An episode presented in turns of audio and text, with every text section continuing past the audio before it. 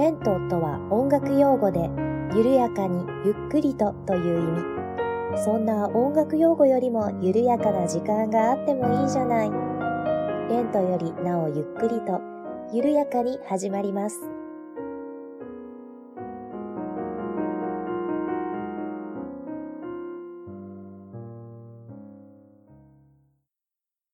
こんにちは、八部九夫です。レントよりなおゆっくりと第20回目の配信です。どうぞよろしくお願いいたします。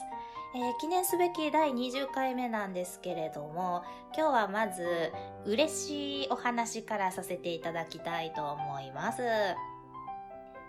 えー、ポッドキャスト番組アラレミックスのちょろっと急カーブという番組を配信されていらっしゃるアラレミックスさんが、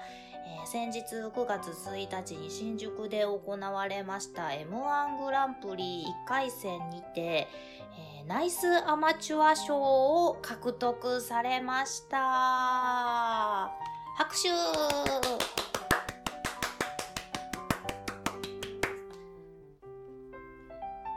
ラレミックスさん、ナオトさんとケンタロウさんというお二人で、えー、されているコンビなんですけれども、こちらのナオトさんの方とは一度お会いさせていただいたことがありまして、非常にあの関西弁で言うとシュッとしたお兄さんでございました。で、陰ながら応援させていただいていたんですけれども、まあ、絶対1回戦突破するやろうとは思っていたんですが、まあ、あの、周りにはもっと面白い方がたくさんいらっしゃったのか、それとも審査員の目が節穴だったのか、なんかセンスが合わない人が多かったのか、まあ何かわかりませんけれども、あの、残念ながら1回戦突破とはならなかったものの、ナイスアマチュア賞という賞を受賞されたということでございます。えこのナイスアマチュア賞なんですけれども、1回戦の会場で1組しか出ないそうなんですね。なので、考えようによっては1回戦を突破するよりもかなり難関。で、直人さんおっしゃっておられましたけれども、えー、優勝するよりも難しいんではないか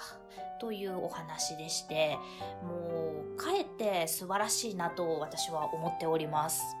YouTube の方にですね、あの、ネタが上がっているということで、私も見させていただいたんですけれども、あの、かなり面白かったので、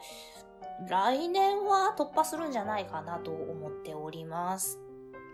なので、あの、もしこちらお聞きの皆様の中にアラレミックスをまだご存じないという方がいらっしゃいましたら、ぜひ YouTube でアラレミックスと、えー、検索して、えー、ご覧いただきたいなと思います。もしかすると将来の売れっ子芸人さんの卵となっているかもしれません。ね、なので、アラレミックスがもし、こう、めちゃくちゃ売れた暁にはですね、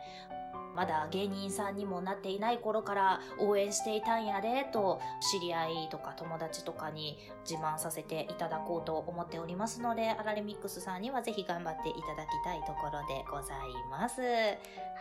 というわけで改めまして、アラレミックスさんおめでとうございます。というのが嬉しいお話でございました。や、でも自分が応援している人が、こうなんか、あの、素晴らしい成績を残したり、こう評価されるっていうのは嬉しいもんですね。えー、皆様もぜひアラレミックス、えー、注目していただきたいと思います。はい。ではですね、本編の方に、えー、移りたいと思うんですけれども、今日は何をお話しするかと言いますと、先日9月4日に私の師匠の演奏会に行ってまいりました。なので今日はこのお話をさせていただこうと思います。どうぞ最後までお付き合いよろしくお願いいたします。はい、では私の師匠の演奏会に行ってきたお話なんですけれども、2019年9月4日水曜日に兵庫県立芸術文化センターコベルコ大ホールで行われておりました。えー、18時会場、19時開演、全席自由という演奏会となっておりまして、演奏会のタイトルは田中修二ピアノ競争曲の夕べというものでございました。で、この日私仕事がありまして、えー、仕事終わりで直接行ったんですけれども、まあ、ちょっとギリギリになりそうだったので、で、しかも全席自由だし、というわけで、あの、私の母も行くというふうになっていましたので、ちょっと母にお願いして、先に席取りをしてもらっていましたら、あの、かなり頑張ってくれたらしくて、あの、めちゃくちゃいい席を取ってくれていました。で、いい席でゆっくり聞くことができました。で、師匠がですね、まあ、あの、SNS とかで拡散してくださいとよく言っていたので、あの、私もこちらで何回か宣伝させていただいていたかと思うんですけれども、今回ですね、あの、かなり経費がかかった演奏会だということで、競奏曲、ピアノ競争曲なので、オーケストラとの共演なんですね。なので、オーケストラの方々にギャラもお支払いしなくちゃいけないし、もちろん、こう、会場費だとか、もろもろなんだかんだ、あの、かかっているわけで、あの、非常にコストがかかっているいるということで、あの、チケットが売れなかったら、あの えらいことになるという話だったんですけれども、まあ、蓋を開けてみましたら、あの、会場、あの、兵庫県立芸術文化センターの大ホールは2000人収容できる会場なんですね。で、4階席まであるようなところなんですけれども、ほぼ満員でした。あの、1階席は、あの、確実に埋まっていました、全部。まあ、2階席、3階席、4階席はちらほら空きはあったみたいなんですけれども、もう私が1階席でこうぐるーっと見た限り、本当にちらほら程度という感じなので、うん、そうですね、もう9.5割ぐらいは埋まっていたんじゃないかなという感じです。よかったね、先生赤字でなくてよかったねって思いながら見ていました。で、今回はですね、私の師匠、田中修二と、あと、日本センチュリー交響楽団との共演で、えー、指揮者が万哲郎という方となっていました。で、プログラムとしましては、ラフマニノフ作曲のピアノ協奏曲第2番破綻調オーパス18を全楽章と、えー、チャイコフスキー作曲のピアノ協奏曲第1番遍路単調作品23を全楽章というプログラムになっておりました。で、どちらもピアノ協奏曲ということで、えー、全回の楽譜の話をした回で、ちょっとお話しさせていただいたかなとは思うんですけれども、あの、ピアノ協奏曲とは何ぞやということで、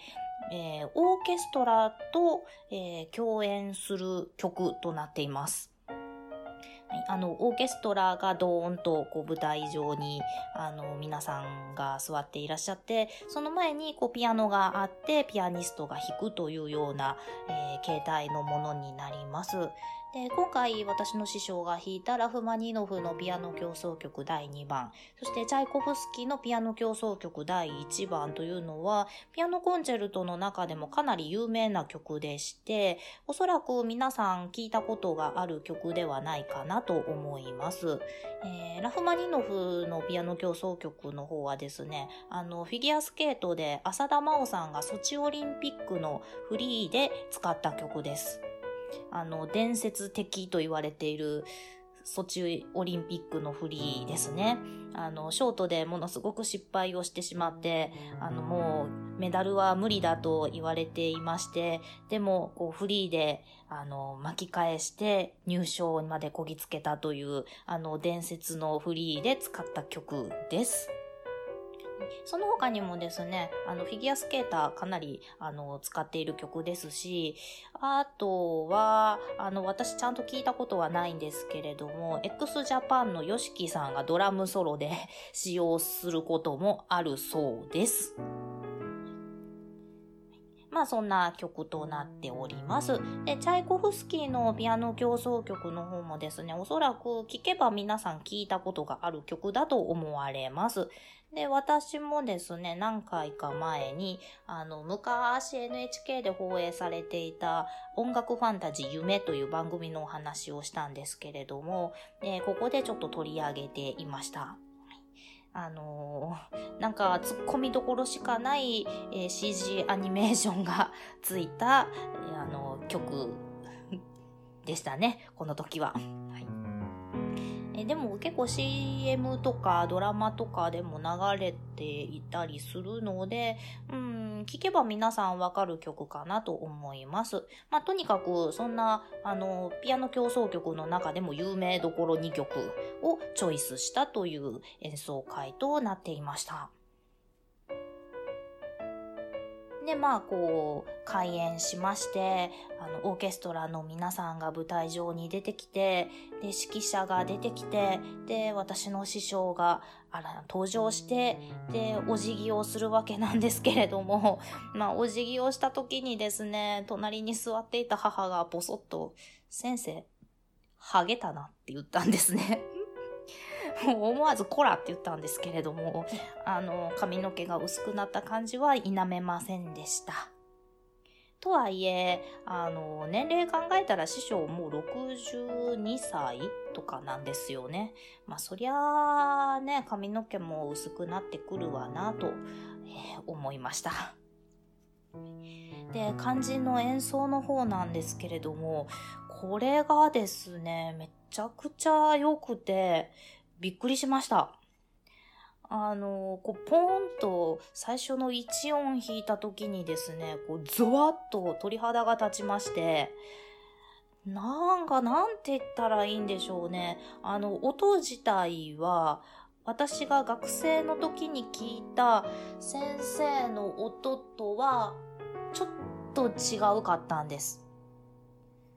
うん、あの、あの頃に比べたら、なんでしょうね。こう、円熟味が増しているとでも言ったらいいんですかね。うーん、丸くなっている。角が取れているというような音で、でもその分、こう、なんでしょうね。先生の思いとか、熱量とかが、もうそのままこもっているような音でした。ちょっと本当にびっくりしました。で、ね、もう気がついたら私泣いていまして、あの、人の演奏を聞いて泣いたのは正直初めてでした。いや、でもそれぐらい本当にいい演奏でした。で、あの、指揮者がですね、万哲郎さんという方が指揮をされていたんですけれども、この方が結構アグレッシブな指揮をされる方でして、あの、見ててちょっと面白かったです。すごく、あの、わかりやすい、あの、身振り手振りが、あの、派手な、指揮の方でして、えー、途中ですね、一回指揮棒を吹っ飛ばしました。で、あの、オーケストラのバイオリン、第2バイオリンの方かな？が、ちょっと拾って、えー、渡していました。まあそんな感じで式もとてもダイナミックで、えー、見ていてもちょっとあの楽しいような、えー、演奏会にはなっていました。まあそんな感じだったんですけれども、やっぱりでも本当にあの我が師匠ながら、あの素晴らしい演奏でして、あの私はこの先生に習ってて本当に良かったなぁと思ってちょっと誇らしい気持ちになるのと同時に、もっと真面目に学生時代この先生にピアノ習っとけよかったなぁとちょっと後悔もしました。ですね、私、大学に入った時に、これもひょっとしたらなんか、まあ、だいぶ前にちょっとお話ししたこともあったかもしれないんですけれども、あの、真面目に内心やさぐれていたんですね。というのも、まあ、軽く挫折をしたわけです。あの、私、一応、まあ、あの、なんでしょうね、ちょっと英才教育的な音楽教室とかにも入れてもらって、で、コンクール出たら、まあ、パッと入賞したりとかもしたりして、あの、正直、小さい頃いい気になってた部分はあったかなとは思うんです。ただ、それがですね、私、高校まで、あの、公立で普通科に行ってたんです。なので、周りの友達っていうのは全然音楽やってない子ばかりで、同じこう環境ではなかったんですよね。でも大学にこう入ったら周りの子っていうのはそうですね半分以上があの高校は音楽科だった子ばかりで普通科から来てる子っていうのがあんまりいなくってやはりこうみんな受験をくぐり抜けてきてるわけなんでみんなうまいんですよ。で、さらにその中にもですね、めちゃくちゃうまい子なんてたくさんいるわけで、あのこう、私の、そうですね、それこそ5分の1とか6分の1の練習量で、私よりうまく弾けちゃう子なんてたくさんいるわけなんですね。で、それを思うとですね、なんかちょっと、挫折をしてしまってというか、アホらしく思えてしまって、まあ、それでも、それにめげずに、あの、練習ができればよかったんですけれども、私にはその練習をするという才能はなかったようで、あのー、なんでしょうね。真面目なようでいて、こう、やさぐれてしまった という経緯がありまして、あの、まあ、なんとかしてレッスンしのいで、なんとかしてちゃんと試験では弾いて、で、卒業できたら、まあ、いっか、みたいな、うん、あの、口に出したことはないですけれども、どこか心のどこかでそんな風に思っていたような節がありました。なので、こう、なんでしょうね。あの、自分から新しい曲を、あの、探そうとすることもそんなにしなかったですし、まあ、気に入った曲弾いて、先生から言われた曲弾いて、まあ、なんとなく弾けてりゃいっか、みたいな。うん、そんな感じの、あの 真面目そうに見えて不真面目な学生でした。なので、そんな感じだったので、もうちょっとこう自分から自主的に、あの、次これが弾きたいですとか、こんな風に練習してみましたとか、なんでしなかったのかなと、ちょっとそういう後悔も、えー、聞きながらしていました。まあ、それとですね、こう演奏会の時、プログラムが配られるわけなんですけれども、えー、こう配られたプログラムにですね、私の師匠はちゃんとあの挨拶文を書いていたり、演奏曲目について解説を書いていたり、自分と曲との思い出なんかを書いていたりしたんですね。で、それをちょっと見ていて、本当に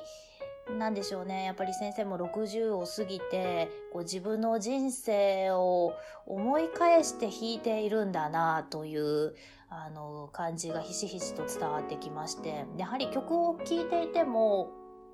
ああ、こう、なんだろう、自分の人生かけて弾いてるんだな、みたいな、あの、そんな感じが、えー、伝わってきました。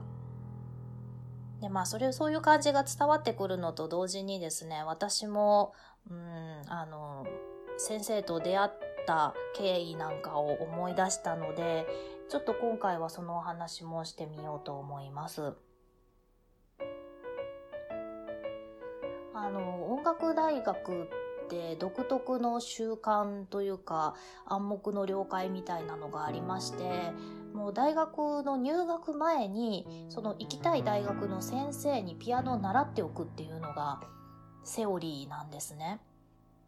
で、まあ、さっきもちょっとお話ししましたけれども、あの、大体がこう、高校から音楽科に行って、音楽大学に行くっていう子が多いっていうのは、音楽科の高校に通っていれば、その、つながりがあるんですよね。まあ、大学の先生が教えに来ることもありますし、まあ、こう、学校で習っている先生が大学の先生とつながっているお知り合いであるみたいなケースもあるので、まあ、そういった先生のつてをたどって、自分の行きたい大学の教授なり、あの、講師なりに、こう、レッスンを見してもらうというのが、まあ、セオリーといえばセオリーなんですけれども、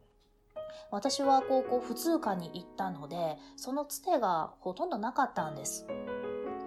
でそれまでに習っていた先生もですね、まあ、私が行った大学の卒業生ではあったんですけれどももうそうですね私が習っていた時で60は過ぎていらっしゃったかな。でもう大学にはもう知り合いもいらっしゃらないということで、まあ、その先生からのつてはちょっと難しそうということだったんですね。ただですね、私一つだけつてがありまして、そのつてというのが当時はあるようなないようなというような感じだったんです。というのもですね、本当に口約束程度のことで、もう有効かどうかわからなかったんですね。私とこの師匠とのあの接点というのが、母の、私の母の大学時代の友達でして、で、この母のお友達というのが、あの、私のことすごい可愛がってくださっていまして、まあ、小さい時から、あの、ご自身では双子の男の子のお子さんがいたんですけれども、まあ、私が女の子だということで、あの、女の子が欲しかったんだけど、みたいな感じで、あの、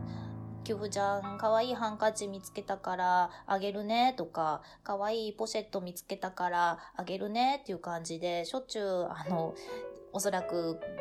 ご自身の好みだったんでしょうね。いろんなものをプレゼントしてもらったりと、あの、非常に可愛がってくださった母の友人がいたんですね。で、この方が、あの、キューフちゃん大学生になったら私の幼馴染がね、なんちゃら大学で教授してるから教えてもらったらいいよ、みたいなことを言ってくださってたんですね。で、私も無邪気に、うん、おばちゃんその時はお願いね、みたいなことを言ってたんですけれども、えー、この母の友人の方がですね、私が中学生ぐらいだったかな、の頃に、あの、乳がんの末期になっていまして、えー、開けなくなくなってしまったんです。もうしばらく長いこと闘病生活続けていらっしゃったんですけれども、もう力尽きてしまわれて、えー、お亡くなりになられてしまっていました。で、私はもうおばちゃんが亡くなったのも非常にショックでしたし、あの、ふと気がついたら、まあその大学とのつてもなくなってしまっていたわけなんですよね。でも、こう、高校生になって、えー、どこの大学に行こうかなと進路を考えた時に、やっぱ行きたいなと思ったのはこの大学だったわけなんですね。でも、もう、口約束程度のつてだし、うん、おばちゃんは言ってくださってたけれども、うんまあ、先生からしたら私なんて知らない子も同然だし、うんもこのつてはないよなぁと考えていたんですけれども、まあでもそれでも大学に行きたかったら何とかしなくちゃいけないなと思いまして、あの、大体音楽大学って夏に夏期講習をするんですね。で、その夏期講習をあの申し込んで受けに行ったんですけれども、その受けに行った時に、あの、レッスンが受けられるということで、まあ、あの、指名する先生がいたら名前を書いてくださいという申し込み欄のところに、そういったあの、記載がありましたので、私はこの、あの、後に自分の師匠となる田中修二と名前を書いたわけなんですね。でそしたらですね、まあ、希望が通りまして、えー、先生のレッスンを受けられることができるようになりまして、で、夏期講習の時に30分だけだったかな、の先生のレッスンを受けました。で、レッスンが終わった後に、あの、失礼ですけれども、先生、何々さんってご存知ですか？と母の友達の名前を出したんですね。もうすると先生すっごくびっくりした顔をしまして、君があの時の子か、とおっしゃられまして、先生のお話によりますと、あの、その母の友人は亡くなる前に先生をこの病室に呼び出して、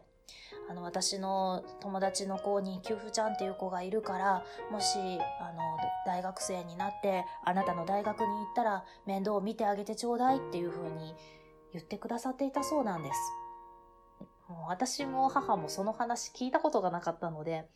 とってもびっくりしまして、先生もですね、まあそうやって病室に呼び出されて、あの、言われたはいいものの、名前しか知らないし、自分から連絡を取る手段もないから、どうしたものかと思っていたと。で、いくつの子かもわからないし、本当に困っていたとおっしゃっていまして、で、あの、私が来たということで、非常に驚かれていました。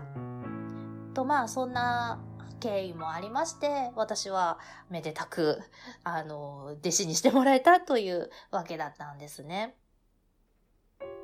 まあ、そんな経緯もあったのにもかかわらず、やさぐれていたわけなんですけれども、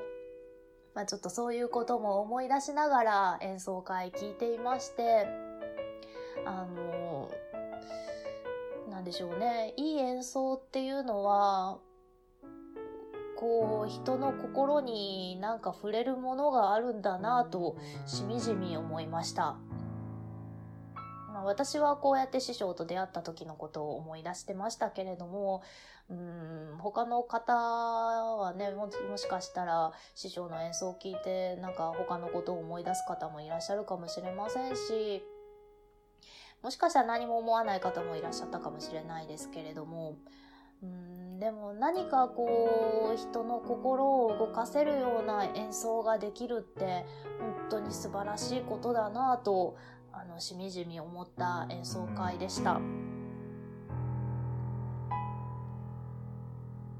なのでね、私も今も全然まだまだですけれども、うん、もっと精進していって、まあ今こうやってポッドキャストで私の演奏 BGM として流してたりするわけですけれども、なんかこう聞いてくださった方が何かこう、うん、心が安らいだり、何かを思い出してキュンとしたり、なんかそういう風に人の心を動かせるような演奏が、うん、ゆくゆくはできたらいいなとちょっと思いました。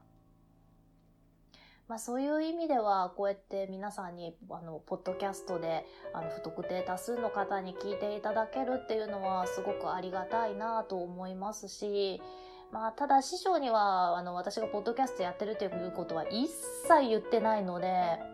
もしこれ聞いたら、下手くそとか色気ねとかまた言われるかもしれないですけれども、うん、もっと精進していって、師匠もうなるような演奏ができたらいいなと、うん、ちょっと思いました。あの、非常に本当にいい刺激になったなと思いながら帰ってきました。うん、音楽っていいもんですね、本当に。とまあそんな演奏会だったんですけれどもあのアンコールが1曲ありましてアンコールはもう師匠があのソロで弾いていたんですけれどもシューマンの「トロイメライ」という曲を弾かれていました。うんなんかすごくあったかくて柔らかい音をあの出していましてあの心があったかくなるような演奏でした。私シューマンっていう作曲家ちょっと苦手でしてあんまり弾いたことないんですけれども、あの、トロイメライは結構好きで、あの、改めて、ああ、いいなとちょっと思ったので、うん、トロイメライはちょっとまた練習して BGM 採用しようかなと思っております。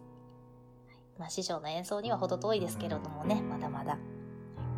まあ、そんなわけで、うん、師匠の人生を込めた演奏会だったなぁというのが私の感想です。ね、まだまだ精進していかなくちゃ。はい。では、ここまでお聴きいただきましてありがとうございました。